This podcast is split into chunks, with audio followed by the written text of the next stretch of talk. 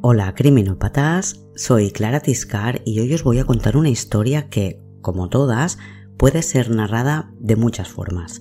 Un pequeño cambio de estructura o un punto de vista diferente dan como resultado un relato distinto y cada relato lleva implícita su moraleja. Lo que pensemos al final dependerá siempre de cómo nos cuentan esa historia. Lo que os voy a contar hoy ocurre como ocurre precisamente por el relato que se hace de los hechos. Todo habría sido distinto si en su momento esta historia se hubiera contado de forma diferente, y no solo en los medios. Esta historia empieza con la desaparición de Rocío, una chica de 19 años que no volvió a casa después de pasar la tarde con su novio. En menos de 24 horas, la Guardia Civil estará convencida de que Rocío está muerta y de que la ha matado alguien de su entorno más cercano. Esta historia que se escribe sumando errores es la de Rocío Baninkoff, y esto es criminopatía.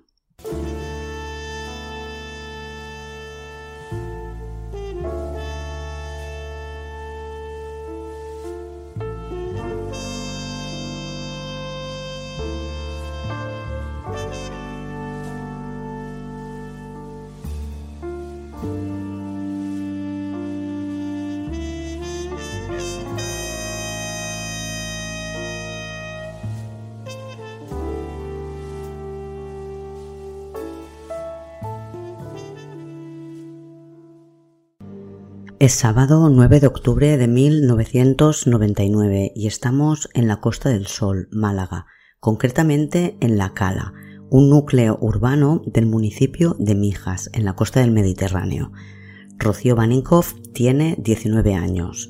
Cumplirá 20 justo dentro de un mes, el 9 de noviembre. Es una chica divertida a la que es difícil ver enfadada. Estudia magisterio y entrena al equipo de fútbol femenino de su universidad Además, juega en el equipo de su pueblo con sus amigas. Es una chica que pone mucha atención en lo que hace, muy perfeccionista. Es la pequeña de tres hermanos, su madre es andaluza y su padre holandés. Ella es alta, rubia y tiene una gran sonrisa. Está muy enamorada de su novio, Tony. Rocío se despide de su madre a las 5 de la tarde de este sábado 9 de octubre Dice que pasará la tarde con su chico y por la noche volverá a ducharse y a cambiarse para ir a la feria de Fuengirola, donde ha quedado con unos amigos. Alicia, la madre de Rocío, se sorprende que a las 10 de la noche no esté en casa, pero no quiere darle importancia. Al cabo de una hora está más preocupada, pero piensa que quizás se ha quedado a dormir en casa de Tony. A la feria seguro que no ha ido sin pasar por casa y cambiarse de ropa. Rocío no llega en toda la noche y a primera hora de la mañana Alicia le pide a su otra hija, Rosa, que tiene 22 años, que se acerque a casa de Tony para ver si su hermana ha pasado allí la noche. Yo creo que es algo que no, no suele hacer, que a Alicia le sorprendería que se hubiera quedado allí porque no es habitual, pero obviamente es el primer lugar en el que tienen que ir a mirar. Rocío no está en casa de su novio. Tony dice que se fue a las nueve y media de la noche, que él se quedó dormido y no llegó a ir a la feria de Fuengirola. Pero seguro que Rocío sí que fue y que se ha quedado a dormir en casa de alguna amiga. Rosa vuelve a casa. Viven en la urbanización La Cortijera. Está a unos 500 metros de la casa de Tony. De noche, cuando volvía Rocío, es una zona que no está muy bien iluminada. Es una cuesta bastante empinada. Alicia, su madre, no puede con los nervios, está no sabe qué hacer y le pide a su pareja, Juan, que la acompañe a dar una vuelta.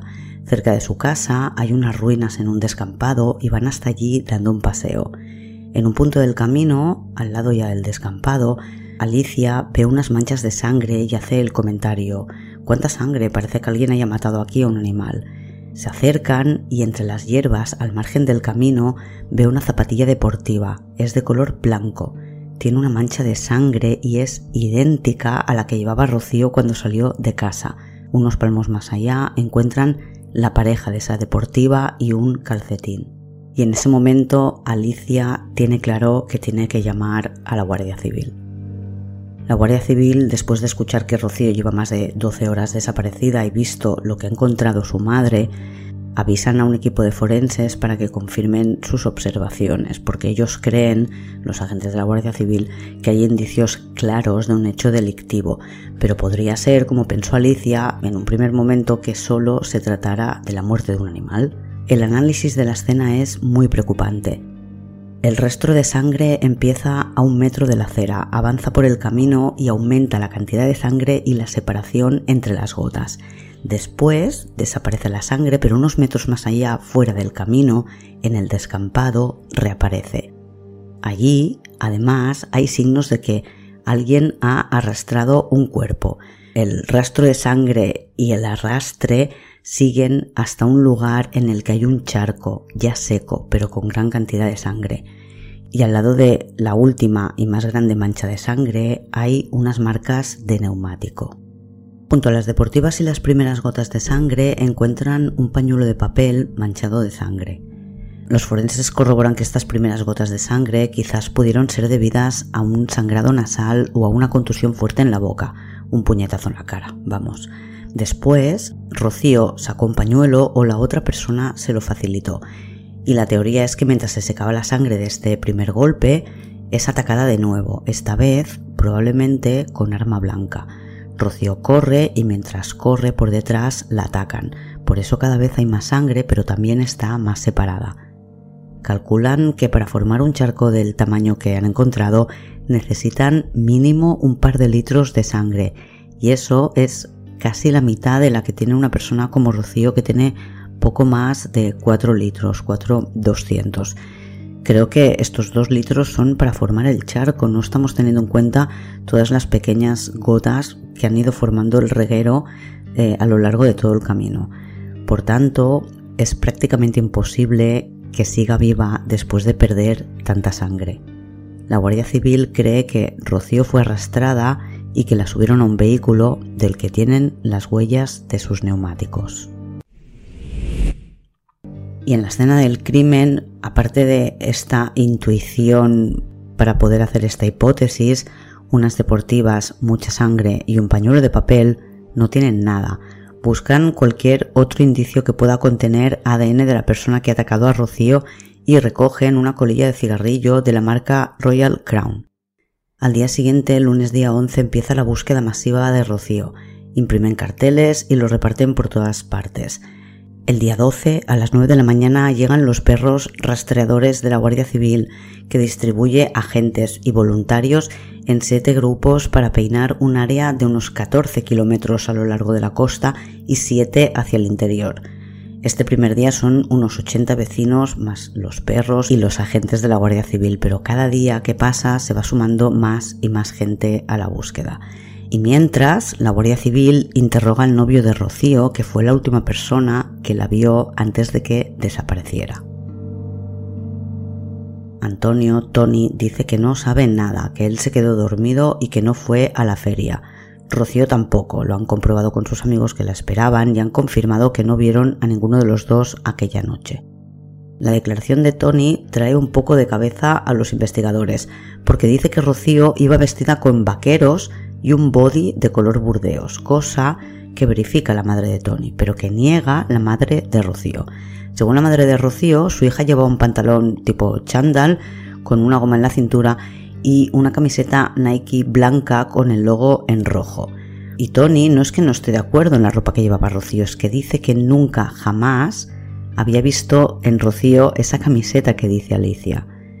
La madre de Tony, a quien también interrogan para comprobar la versión de su hijo, dice que Rocío llevaba vaqueros y una parte de arriba de color granate o burdeos y que encima llevaba una chaqueta gris marengo con cremallera, que lo recuerda porque ella misma le subió la cremallera.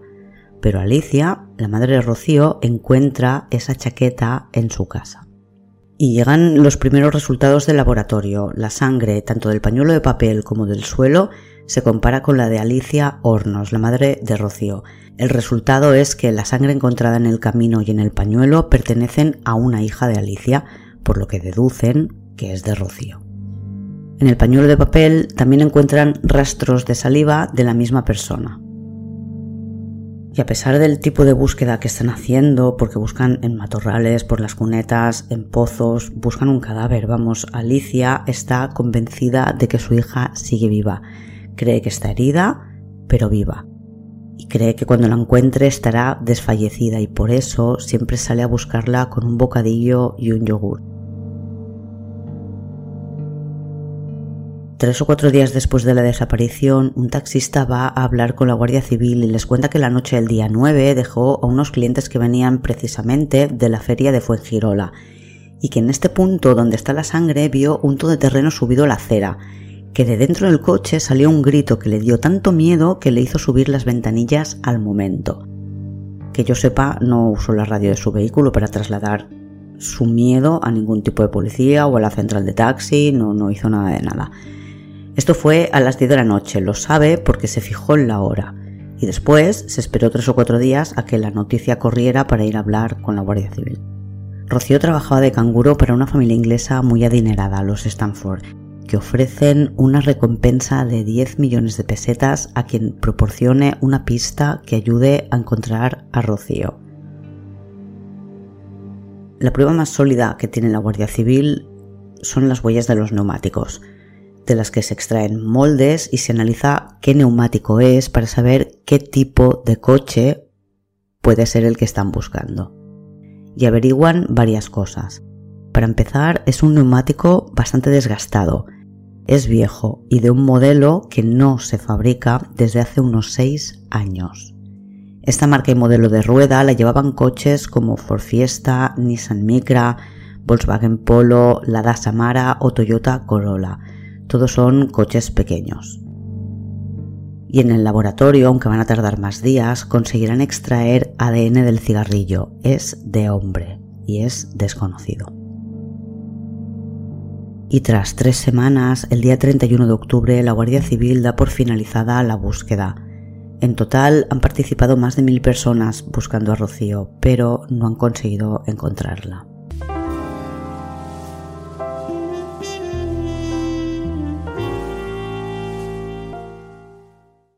El día 2 de noviembre solo han estado sin buscarlo oficialmente un día. Unos trabajadores del club de tenis Altos Rodeos encuentran un cadáver en una zona silvestre de la finca. Esta finca pertenece a un restaurante llamado El Rodeito, que está situado a 33 kilómetros de donde desapareció Rocío, muy cerca de Puerto Banús, entre Marbella y San Pedro de Alcántara. Los trabajadores del restaurante que han encontrado el cadáver llaman a la Policía Nacional, que es quien tiene jurisdicción en Málaga y alrededores. A primera vista, según los agentes de policía, hace más de seis meses de la muerte de la persona que tienen delante, porque no queda tejido muscular ni órganos internos, solo huesos. Y a pesar de que no es jurisdicción de la Guardia Civil, la Policía Nacional les avisa porque son los que están llevando el caso de Rocío Baninkoff y aunque creen que es un cadáver de más de seis meses, tienen otros indicios que les dicen que podría ser ella. La noticia vuela. La familia Hornos, los hermanos de Aliza, preguntan a la Guardia Civil que les asegura que casi al 99% no se trata de Rocío. Y durante estas primeras horas y los días siguientes habrá bastante confusión porque las informaciones que reciben los medios son contradictorias. Sobre el estado en el que se encuentra el cuerpo de Rocío, la Guardia Civil ofrece hasta tres informes distintos. Se dice que el cadáver está momificado, que lo han rociado con líquido inflamable o con ácido, que le han prendido fuego, que tiene la cara desfigurada, un pie momificado. No hay una versión oficial de cómo está el cuerpo. Hoy ya sabemos que el cuerpo se encontró esqueletizado y desnudo. Llama la atención de los investigadores la posición en la que lo encuentran, con las piernas muy separadas. Es una posición poco natural, por lo que creen que una vez dejaron el cadáver, le separaron las piernas a propósito. Junto al cuerpo hay bolsas de basura, dos de ellas están anudadas entre sí y tienen escrito un número 8. Son bolsas de tamaño industrial, de las grandes, de color negro obtendrán huellas dactilares de estas bolsas. Dentro hay ropa y otros objetos. Cerca del cadáver encuentran una pegatina de las que se repartieron entre la gente que buscaba a Rocío. Se encargó de hacerlas y repartirlas el párroco de la iglesia de Santa Teresa de Mijas. A las 8 de la tarde, la Guardia Civil pide a Alicia Hornos que vaya al Instituto Anatómico Forense a identificar el cadáver, porque han encontrado algunos elementos que podrían ser de Rocío. Va a Rosa, la hija mediana de Alicia, y reconoce la camiseta de su hermana, blanca, con el logo de Nike, la misma que dijo su madre que llevaba al salir de casa. También reconoce un anillo y uno de sus pendientes. Alicia está en el descampado en el que desapareció Rocío. Quedan cada tarde allí a las ocho y media con los vecinos que participan en la búsqueda, pues para rezar, intercambiar opiniones, planificar la búsqueda del día siguiente y van a buscarla y le dicen que tendría que ir para casa. Son ya a las diez y media de la noche cuando Rosa vuelve a casa. En la calle la esperan todos sus amigos y un montón de cámaras de televisión. No creo que Rosa necesite decir nada para que todos sepan en cuanto la ven que el cadáver encontrado es el de Rocío. Lloran y las cámaras lo recogen todo. No creo que veamos el día en que los medios de España aprendan a dar noticias sin destrozar más a las víctimas en sus momentos más íntimos y dolorosos. Y aunque los medios recogen la noticia en directo, en casa de Aliza Hornos, el portavoz de la familia, Juan Zarrillo, confirma que el cadáver que han encontrado ha sido identificado por Rosa gracias a los objetos personales, aunque siguen pendientes de la confirmación del ADN. Y el padre de Rocío, Willem o Guillermo, como lo llaman por allí, Baninkoff, llega al día siguiente desde Holanda y el hombre para que trabajaba Rocío, Cliff Stanford, y que había ofrecido 10 millones de pesetas, ahora ofrece 25 millones para quien proporcione información para detener a quien ha matado a Rocío. 25 millones son 150.000 euros, pero que hoy en día tendríamos que traducir por algo más de 200.000 por la inflación. La investigación, dicen que por la alarma social, pasa a ser de la UCO, la Unidad Central Operativa de la Guardia Civil, eh, son quienes resuelven los crímenes más complicados y llega para dirigir la operativa Jesús Rafael García Fustel, al que presentan en los medios como una estrella por haber resuelto ese mismo año el secuestro de la farmacéutica de Ulot. Y sí, la Guardia Civil había detenido por fin a los secuestradores siete años después de que el secuestro tuviera lugar y sin que nunca durante los 492 días que duró el secuestro tuvieran ni idea de dónde estaba María Ángels Faliu, la farmacéutica. Fue uno de sus secuestradores quien la liberó y la Guardia Civil todavía tardó más de cuatro años en detener a los culpables. Es cierto que se hubiera resuelto antes si hubieran tenido buena comunicación entre los distintos cuerpos de policía, en este caso la Policía Nacional y la Guardia Civil. Pero de todos modos, se resuelve por una información que da un testigo, a la que no hacen ni caso. No se resuelve porque las investigaciones de ninguno de los dos cuerpos llevarán a ninguna parte.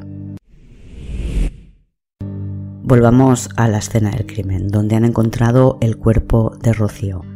Una deducción que hacen es que por la fuerza tiene que ser alguien que conoce la zona perfectamente porque el camino de acceso no se ve desde la carretera y si no conoces el lugar no lo encuentras por casualidad. Y además es un camino estrecho por el que apenas pasa un coche. Por otro lado, el propietario del rodeíto, el restaurante, cuenta a la Guardia Civil que no ha visto nada sospechoso, pero que viendo las imágenes de las búsquedas de Rocío, ha reconocido a un par de personas que se interesaron por su restaurante tiempo atrás, querían comprárselo. Por tanto, son personas que conocían el lugar de antes y son miembros de la familia de Rocío. Y de hecho, un tío de Rocío vive en la urbanización Altos Rodeos, muy cerca de donde han encontrado el cuerpo. La Guardia Civil y la familia de Rocío cuentan que están convencidos de que ha sido alguien cercano a la familia quien la ha matado. La autopsia la realizan el 4 de noviembre seis forenses, casi a escondidas, cuenta uno de ellos en el documental de Netflix. Había mucha presión mediática. Con los restos óseos, que es lo único de lo que disponen, no son capaces de determinar la causa de la muerte, ni tampoco si Rocío sufrió una agresión sexual. En su cuerpo encuentran un par de hebras de tejido de color oscuro y en las bolsas que juntó al cadáver encuentran su camiseta, su sudadora, tres anillos y uno de sus pendientes. Creo que tiene que haber más cosas en la bolsa, pero ninguna es de Rocío. No encuentran sus pantalones ni tampoco ninguna de las piezas de su ropa interior. Y gracias a la ropa son capaces de determinar que Rocío recibió ocho puñaladas por la espalda y una en el pecho. Creen, por las manchas de sangre del suelo y por cierta lógica, que la primera puñalada fue la del pecho, por delante. Después se dio la vuelta, empezó a correr y mientras era perseguida también recibía puñaladas por la espalda. El cuchillo con el que la apuñalaron es de hoja pequeña, como una navaja, por ejemplo. Y en el documental de Netflix, el caso Vanikov Caravantes, podéis ver imágenes de la ropa que llevaba Rocío. Es curioso porque las puñaladas del jersey, las ocho que corresponden a la espalda, están en la parte delantera del jersey. Yo creo que lo llevaba puesto del revés cuando la mataron. Os dejo las imágenes en el blog. En la camiseta sí que parece que las puñaladas son por la parte trasera. El día 9 de noviembre, Rocío tendría que haber cumplido 20 años y la familia está pendiente del resultado de la autopsia y de poder recuperar el cuerpo para enterrarla. Y llueve cuando finalmente entierran a Rocío el día 21 de noviembre. Unas 2.000 personas acuden a su funeral y apenas pueden sacar el ataúd de la iglesia, las cámaras de televisión lo impiden y siguen ahí, casi en primera fila, en el cementerio cuando meten la caja en el nicho. Y en los medios ya están los expertos y los opinólogos analizando la vida de Rocío y sobre todo de su madre.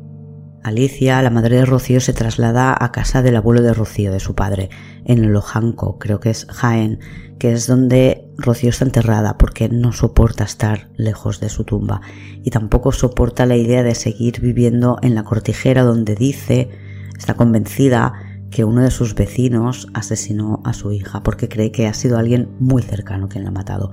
No tiene ninguna prueba física que incrimine a nadie en concreto, pero están convencidos de que es alguien que la conocía por cuatro razones. En primer lugar, por el detalle del pañuelo de papel con el que Rocío limpia su sangre en el lugar de la agresión. Si te agrede un desconocido, parece extraño que te vayas a parar para sacar un pañuelo y limpiarte. Por tanto, creen que se encontró con alguien que conocía, discutieron, recibió un golpe y esta persona que la agrede le pide perdón, se me ha ido la pinza, toma un pañuelo y entonces aprovecha que está desprevenida para atacarla con una navaja. Otro elemento que les hace pensar que es alguien que la conoce es la violencia y el ensañamiento que suponen contra Rocío. Creen que tanta violencia responde a un crimen pasional. Alguien tenía muchas ganas de hacerle daño a Rocío. En tercer lugar, creen que es alguien que la conoce por la forma en la que encontraron el cadáver. Muchas veces nos dicen que un cadáver ha sido depositado con mimo o que le tapan la cara y eso determina que quien ha colocado ese cadáver conocía a la persona muerta y no quiere enfrentarse a lo que ha hecho, no quiere verle muerto, ¿no? Y en este caso lo dicen porque las piernas están muy separadas y creen que es debido a que se quiso simular una agresión sexual, una agresión sexual que no ocurrió y que fingen que ha ocurrido para tapar el verdadero motivo de su muerte. Y por último, creen que es alguien que participó de la búsqueda de Rocío porque encontraron una pegatina de las que llevaban los equipos de rastreo y estaba nueva, todavía tenía el papel protector enganchado por detrás. El novio de Rocío, Tony, es el primer sospechoso al que tratan de descartar. Ahora que han encontrado el cuerpo y que saben que lo han tenido que trasladar en coche, Tony se defiende diciendo que no tiene carnet de conducir. Pero la Guardia Civil sabe, como todo el pueblo, que a Tony le han visto conduciendo más de una vez, por lo que no tener carnet no sería en su caso un eximente. Pero por mucho que le aprieten, se mantiene fiel a su versión original. Rocío salió de su casa a las nueve y media, se despidió de él y de sus padres, cosa que saben que es verdad porque encontraron sus zapatillas y su sangre ya cerca de casa. Calculan que debió llegar a ese lugar sobre las 10 menos algo de la noche, lo que encaja también con el testimonio del taxista. Y Tony estuvo en su casa toda la noche, tiene como testigo a su familia y después de que le interroguen le dejan en libertad y sin ningún tipo de cargo. Y el tío de Rocío, que vive muy cerca de donde encontraron el cuerpo, también es considerado sospechoso, interrogan, pero tampoco tienen nada contra él. No hay motivación, igual que no parece haberla con Tony. Y en ninguno de los dos casos tienen oportunidad porque tienen coartada. Un tercer sospechoso con el que hablan es el párroco, el que repartía pegatinas y ayudaba a organizar a los grupos de búsqueda y se encargaba de la logística. Es Ramón Tejero, un viejo conocido de la Guardia Civil porque su padre es Antonio Tejero, el que dio un golpe de Estado en 1981. Como curiosidad, contaros que el día que este Tejero fue ordenado cura, en 1989, fue la primera vez que su padre salía de la cárcel. Obtuvo el primer permiso para ir a ver esta ceremonia, que se convirtió en una exaltación al franquismo cuando cientos de partidarios del Tejero golpista acudieron a la ordenación del Tejero cura. Pues ahora Ramón Tejero es el párroco de la Cala de Mijas y está, como hará con otros casos en el futuro, dando todo su apoyo y recursos a la familia Hornos. Contra él en realidad no tienen nada, parece una pegatina de las que él hizo, pero las llevaba a todo el mundo, creo que eran para marcar las zonas por las que se había buscado.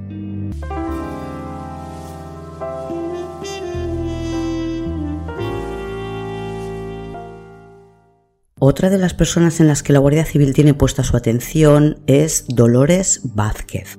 En los medios la llaman antigua amiga íntima de la madre, un eufemismo para no tener que decir que es su expareja. Vivió con Alicia y sus tres hijos durante 11 años. Terminaron su relación hace 5 años.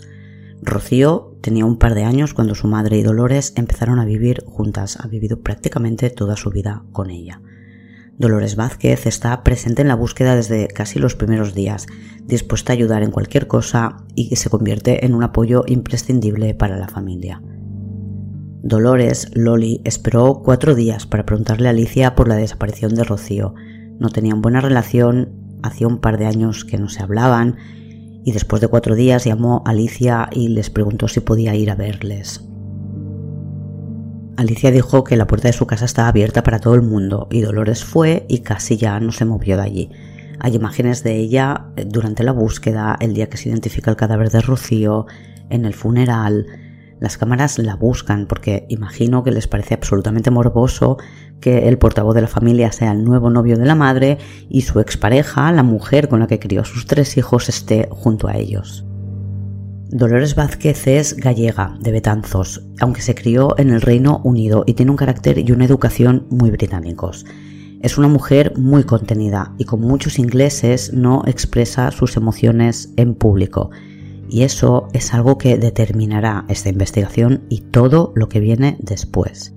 Su forma de comportarse no es la que se espera o se considera normal en el lugar en el que vive Aparte de su propia personalidad, que puede ser más seria, más reservada, Dolores es una gallega criada en el Reino Unido y viviendo en Andalucía. No es una cuestión de tópicos, son diferencias culturales que en este caso generaron una incomprensión imprescindible para que se la acabe percibiendo como una mujer fría, demasiado fría.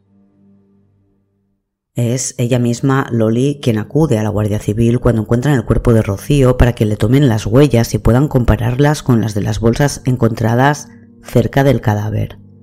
Y no hay coincidencia, no son de Dolores. Dolores Vázquez, que vive con su madre en la urbanización El Chaparral, le cuenta a la Guardia Civil que estuvo toda la noche en casa cuidando de su madre y de la hija de su sobrina, de una niña de dos años y medio Salió un momento a tirar la basura y a comprar tabaco, pero no estuvo más de 3-5 minutos fuera de casa. Su coche, un Toyota Celica, estuvo aparcado toda la noche frente a su casa.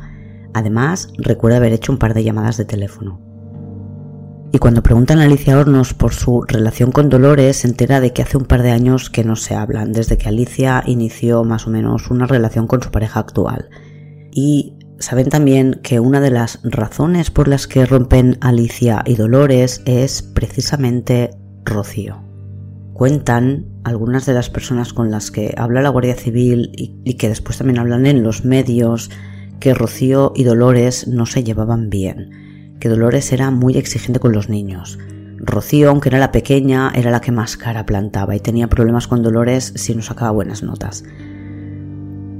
Cuentan que era violenta con ella, que en su casa volaban platos y que le había dado más de un bofetón. Y contaban también en aquella época que Alicia rompió con Dolores porque no le gustaba cómo trataba a sus hijos. Dolores, pues, podría encajar en la persona que buscan. Es alguien que conoce a Rocío y que tiene una motivación personal. La considera culpable de su separación con su madre y por eso siente rabia hacia ella. Las nueve puñaladas y el tipo de cuchillo con el que se las han dado también apuntan a Dolores, que suele salir a andar o a correr y dicen que podría llevar una navaja pequeñita para poderse proteger porque siempre sale a correr sola de noche. Además, otro indicio es que el cadáver aparece cerca de la casa de un tío de Rocío, con el que Dolores se llevaba mal y creen que lo ha podido dejar allí para incriminarle. En los medios, las mesas de expertos que analizan el caso hablan siempre de alguien muy cercano a la familia, Dicen que es una persona despechada y llena de odio hacia Rocío. Y quizás no la nombran, pero todo el mundo sabe de quién están hablando. La Guardia Civil pincha el teléfono de Dolores Vázquez y pone a una gente infiltrada, dicen que psicóloga, en su entorno para que se introduzca en su círculo de amistades. Esta gente describirá más tarde a Dolores como fría, calculadora y agresiva y siguen buscando pistas físicas con las que poder incriminar a Dolores, su principal sospechosa. El coche de Dolores Vázquez, un Toyota Celica, tiene unas ruedas totalmente distintas a las marcas de neumáticos que se encontraron junto a las manchas de sangre en el lugar donde atacaron a Rocío. Las ruedas del coche de Dolores son mucho más anchas. Los investigadores consideran la posibilidad de que usara un coche de alquiler, pero no consiguen encontrar ningún contrato a nombre de Dolores Vázquez en las fechas en las que desaparece Rocío y tampoco insiste mucho por ese lado porque parece poco probable que sea un coche de alquiler porque las empresas de alquiler de coches renuevan la flota muy a menudo y es muy improbable que encuentren un coche de una empresa de alquiler que lleve unas ruedas de hace más de seis años. Generalmente no tienen coches tan antiguos en las empresas de coches de alquiler y menos que vayan con unos neumáticos tan gastados. Pasan los meses y la Guardia Civil no tiene nada que les permita hacer ninguna detención. Y deciden provocar un poco a su sospechosa para ver si consiguen algún tipo de reacción. En agosto de 2000, diez meses después de que alguien matara a Rocío, la Guardia Civil anuncia que ha reducido su lista de sospechosos de 6 a 3 y especifica que son dos hombres y una mujer, todos del entorno de la víctima. En los medios se baraja quién pueden ser esos tres nombres y señalan directamente a Dolores Vázquez, en muchos de estos medios con nombres y apellidos. No la han detenido y en la tele ya se habla de por qué mató Rocío y cómo lo hizo en la tele y en los periódicos. ¿eh? Por otro lado, la Guardia Civil se lo cuenta a Alicia. La llaman por teléfono y le dicen que van a detener a Dolores, que se vaya haciendo a la idea. Alicia que según muchos medios de la época fue la que azuzó la investigación contra Loli, cuenta eh, que se sorprende mucho cuando se entera de que su expareja es la sospechosa. Dice que no se lo hubiera imaginado nunca, de hecho da entrevistas explicándolo más adelante. Y dice que quiso a Loli más que a nadie y seguro que fue así, eran dos mujeres, dos mujeres valientes que en 1982 se fueron a vivir juntas, tenían que quererse mucho porque en, la época no era nada habitual y seguro que era bastante difícil. Y tenían niños pequeños que iban al colegio y decían que tenían dos madres. Y a finales de agosto, que es cuando Alicia se entera, llama a Loli por teléfono, que recordemos que tiene el teléfono pinchado desde hace meses, y le pregunta a Loli si ha sido ella. Dolores contesta, cito, ¿Cómo puedes pensar una cosa así? ¿Cómo puedes pensar una cosa así? La Guardia Civil de esa conversación de teléfono tampoco saca nada para incriminarla. Diez días después de esa llamada, Alicia Hornos da una entrevista para el periódico El Mundo y le cuenta a los periodistas que la detención es inminente, que ella ya sabe quién es.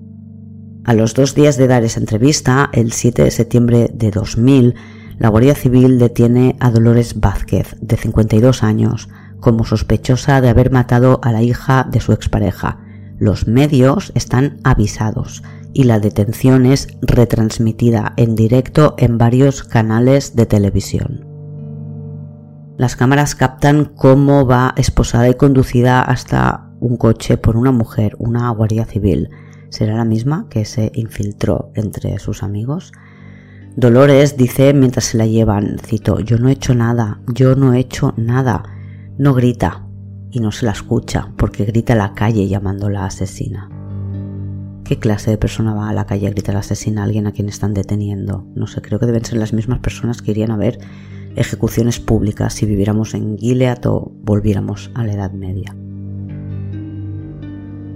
Al día siguiente, el fiscal y la Guardia Civil dan una rueda de prensa en la que explican que tienen muestras de fibras encontradas en el cadáver que se corresponden con unas prendas que usa habitualmente Dolores Vázquez para hacer deporte.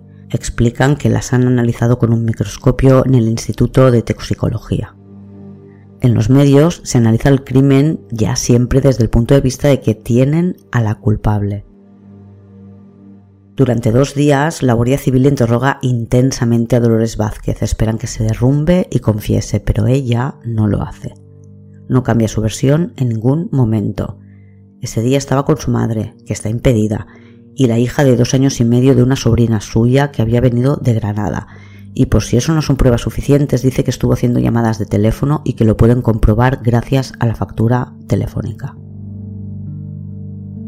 Dolores contará más tarde que la Guardia Civil le dijo que cuando acabara con ella ni su abogado iba a creerla y que estaba loca y por eso no recordaba que había matado a Rocío, pero que la hermana Rosa ya la había señalado. La Guardia Civil no le saca nada y dos días más tarde Dolores declara ante el juez de instrucción. De nuevo niega los hechos de los que se le acusa, mantiene la calma y al juez le sorprende su entereza. Deduce que es porque es una persona muy fría. Dolores repito, cuida de su madre impedida. Es una razón que se contempla cuando tienen que decidir si envían a alguien a la cárcel mientras espera juicio o le dejan en libertad. Estar al cargo de otras personas es una razón para pensar que no se va a fugar. La peligrosidad también se tiene en cuenta y la alarma social, y en este caso hay mucha. El fiscal se opone a que Dolores salga en libertad condicional. La madre de Rocío, Alicia, en una entrevista dice, cito, la seguridad de Loli no está garantizada fuera de la cárcel. Hay mucha gente que está dispuesta a matarla por lo que le hizo a mi hija. Fin de la cita. El día 9 de septiembre de 2000, 11 meses después de la muerte de Rocío Baninkoff, Dolores Vázquez, que fue madrastra de Rocío durante más de una década, es trasladada entre gritos y empujones de los vecinos que quieren aplicar la justicia ellos mismos a la cárcel de Laurín de la Torre para esperar un juicio que en los medios y en la calle hace mucho tiempo que ya está visto para sentencia. Este episodio acaba aquí, pero esta historia no acaba aquí. Habrá una segunda parte, por favor no dejes de escucharla. La semana que viene, en el próximo episodio, analizaré el juicio y todo lo que vino después. Y si todavía no sigues este podcast, si me acabas de descubrir, suscríbete en tu plataforma favorita para estar al día de todos los episodios. Y como siempre, si quieres escuchar los episodios en publicidad y acceder a episodios exclusivos, hazte del club de fans. Puedes hacerlo en la web de Criminopatía, en criminopatía.com barra fans en Evox y ahora también en Apple Podcast. Y nada más, si te apetece charlar conmigo y estar en contacto, puedes seguirme en las redes, me encuentras en Twitter y en Instagram como arroba criminopatía. Nada más por hoy, hasta la semana que viene, criminópatas.